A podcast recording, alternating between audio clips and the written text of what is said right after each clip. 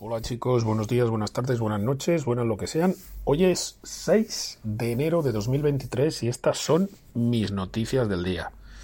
La primera la he visto en Daily News, News y nos habla de, bueno, pues un hecho terrible que ha pasado hace pocos días en un hospital de precisamente Delhi, Nueva Delhi, la capital de la India, de un paciente que se llevó el susto de su vida. Y el susto de su vida fue que, mm, bueno, eh, iban los camilleros, ¿eh? ¿sabéis lo que son los camilleros? Los que llevan las camillas, sí, esa especie de camas con ruedas que hay en los hospitales.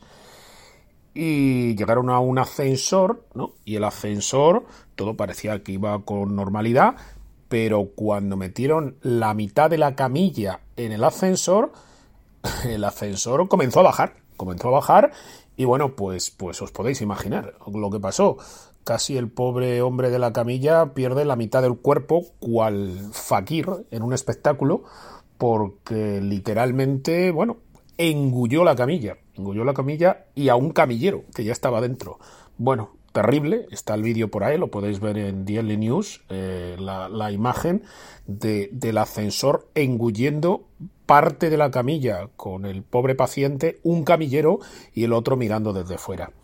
Y es que, bueno, mm, las muertes eh, en ascensor son pues casi tan bajas como las muertes en los accidentes aéreos. Es decir, eh, las caídas por escalera producen 65 veces más muertos que los muertos que se producen en un elevador. Pero claro, en una camilla, ahí la habilidad de los camilleros pues puede resultar esencial, ¿no? Para hacer ahí un quiebro, ¿no? Y, escapar del ascensor que se pone en marcha sin que tú hayas hecho nada al respecto, ni le hayas dado el botón ni nada. Eh, un, ascensor totalmente salvaje, ¿no? Esta es la primera noticia del día, como os digo, vista en Daily, lo diré, Daily News, ¿eh? en Daily News.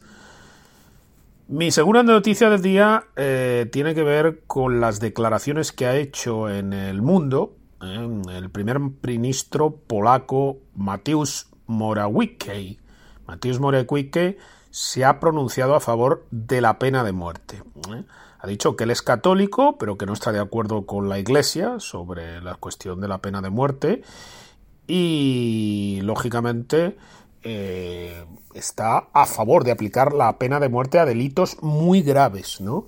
Esto surgió a raíz de que el lunes se sometió a un diálogo abierto en Facebook, a ver si copian de esto otros presidentes. Antonio, ¿eh? calienta, ¿eh? Antonio calienta que estaría bien, ¿eh? estaría bien que, que, ya que estamos en el mundo de las redes sociales, pues los presidentes o las autoridades de cualquier aspecto pues se presentaran un diálogo abierto en redes sociales y los, y los, y los ciudadanos les pudieran preguntar sin esos filtros de mierda que son los periodistas acreditados, que de periodistas pues tienen poco y de acreditados pues, pues eso, para, para, para seguir cobrando, ¿no? Porque hay que pagar la hipoteca, ¿eh? ya ese es el mantra de muchos periodistas, no, es que yo soy así porque hay que pagar la hipoteca.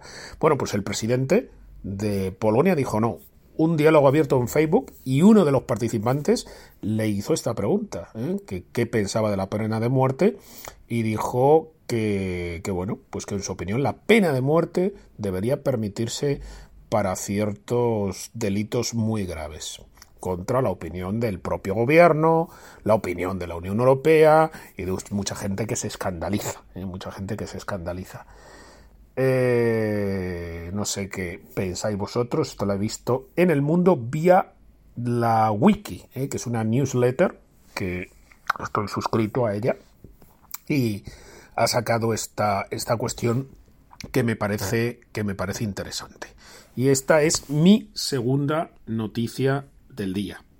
La tercera noticia del día es la he visto en 20 minutos y es un nuevo trabajo que se ha empezado a poner de moda en Brasil. Y son las inspectoras de fidelidad. Sí, sí, como lo escucháis, las inspectoras de fidelidad.